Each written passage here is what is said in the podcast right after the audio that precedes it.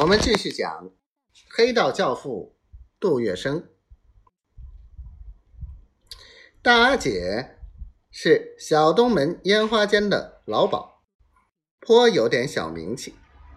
杜月笙曾听人谈起过，他心想，自己现在正是落魄的时候，能找个地方落脚就不错了，管他是烟花间还是燕子窝。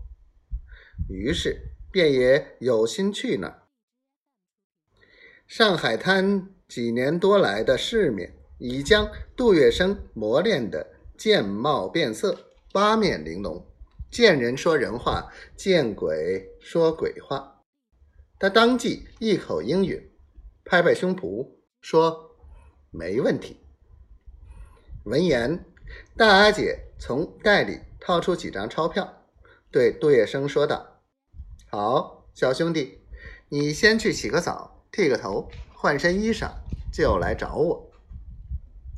杜月笙只是简单的在身上撩了几下水，就急忙穿好衣服来找大姐。大姐这时三十出头，旗袍内部丰满欲坠的双胸，凸显了这个女人成熟的味道。就这样。大阿姐对杜月笙进行了一次坦诚相对的面试，杜月笙再一次尝到了这种欲罢不能的美妙滋味。大阿姐经营的烟花间是最低一级的妓院，专在码头街面上拉客为生，来往的嫖客以地痞流氓为多，也有些乡下佬。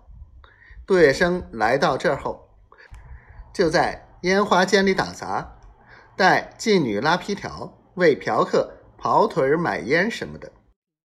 这时，上海滩的妓女有个不成文的规矩：结拜十姐妹的风气甚盛。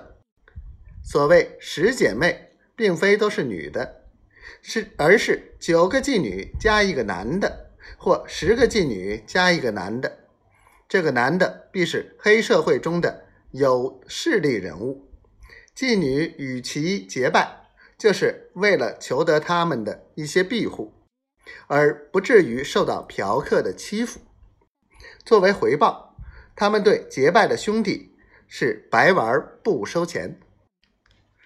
大阿姐在黑社会里颇吃得开，与三教九流来往甚密。杜月笙浪迹于这种场所，很快与一批流氓恶棍混得烂熟。他羡慕这些人各霸一方，作威作福，更感到如果没有靠山，没有势力，难以在这种蛇蝎出没的地方捞到便宜。只要有势力，干什么都能发财。于是有心去做一个敢作敢为的。大恶棍。